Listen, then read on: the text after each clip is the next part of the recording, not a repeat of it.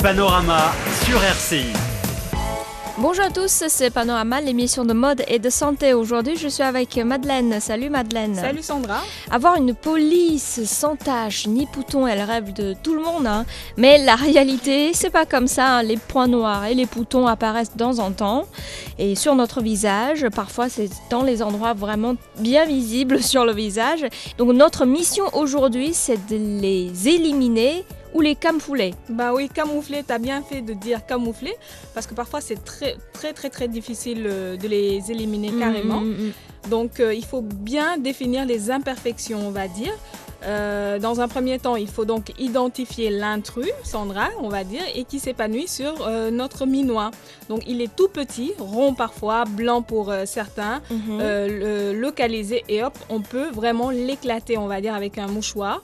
Mais au préalable, que la peau soit démaquillée, les doigts emballés aussi dans le, dans le mouchoir et de préférence avant de dormir. Je crois les boutons rouges et les points noirs, c'est pas la même façon de les éliminer ou de les camoufler. Non, non, avec les boutons rouges, euh, on les appelle en général micro-kystes, donc il ne faut surtout pas les toucher Mhm. donc, et les laisser tels quels jusqu'à ce qu'ils partent de- de- d'eux-mêmes.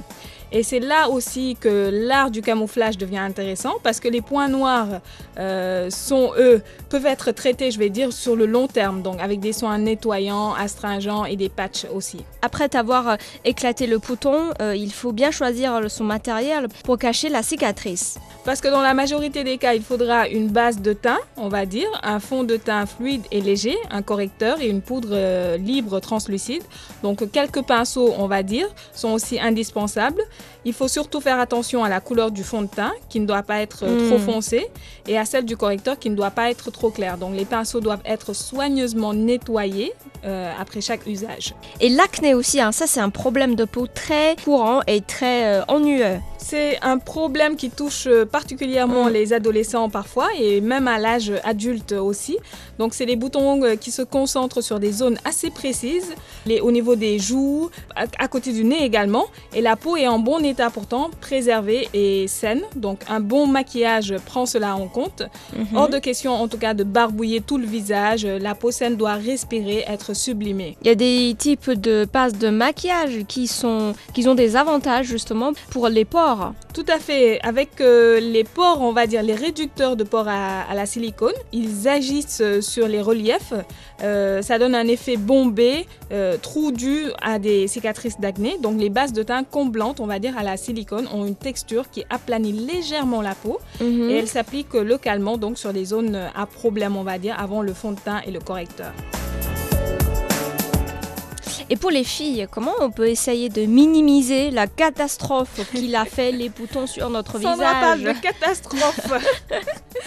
Donc en tout cas Sandra, aujourd'hui on va dire pour euh, éliminer tout ce qui est point noir, aujourd'hui euh, on va utiliser, on va, enfin lorsque la peau est grasse euh, déjà ou quand il y a un manque d'hygiène, on va dire que les pores s'obstruent et emprisonnent le gras. Donc ces petits points au contact de l'air vont s'oxyder et deviennent noirs à, à la surface. Donc c'est ce qu'on appelle les points noirs. Mhm. Aujourd'hui, comment se- s'en débarrasser? Il faut premièrement nettoyer la peau. C'est-à-dire, c'est vraiment Ça, la le première plus étape. important. hein. Et c'est le plus important. Il faut euh, vraiment euh, appliquer aussi des masques suivants et naturels qui soient vraiment efficaces. On le fait et on verra la différence après. Et puis, il faut pas oublier exfolier la peau pour éliminer les cellules mortes. C'est vrai, et cette action doit être faite deux ou euh, trois fois, on va dire, par semaine. Mhm. Donc pour ce faire, on peut mélanger euh, une banane mûre avec deux cuillerées à soupe de sucre épais et une cuillerée à café d'huile d'amande. Donc avec la pâte obtenue, on va faire des massages circulaires pendant quelques minutes. Ah, Donc d'accord. c'est même pas la peine d'utiliser des, des exfoliants euh, industriels. D'accord, on peut même refaire une recette naturelle avec des bananes, euh, café, du sucre et euh, café d'huile d'amande. Tout à fait. Et euh, aussi, je trouve c'est important de tonifier la peau lorsqu'on a la peau a tendance à avoir de, de l'acné ou des boutons ou, ou bien les points rouges.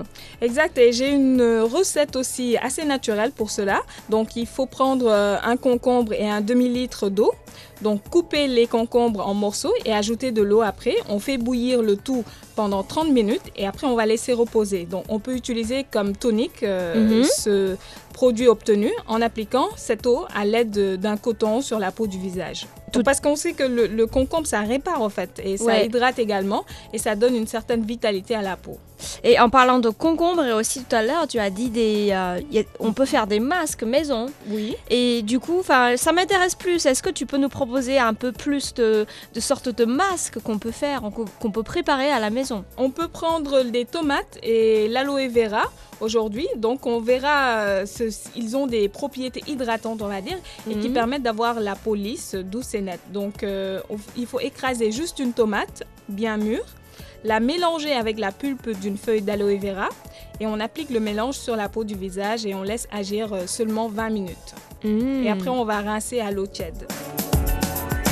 Pour éviter les boutons rouges ou les points noirs, il faut penser à hydrater la peau aussi. Il faut savoir hydrater la peau, euh, Sandra. On peut aujourd'hui, grâce euh, à l'ananas par exemple, mhm. euh, qui a des propriétés astringentes, utiliser ce masque. ça va être vraiment excellent. On va dire aider à fermer les pores où se logent les points noirs. Et si on a une peau sèche également ou normale ou mixte, ce masque est vraiment fait pour nous. C'est naturel en plus. Et merci Madeleine pour tous ces conseils.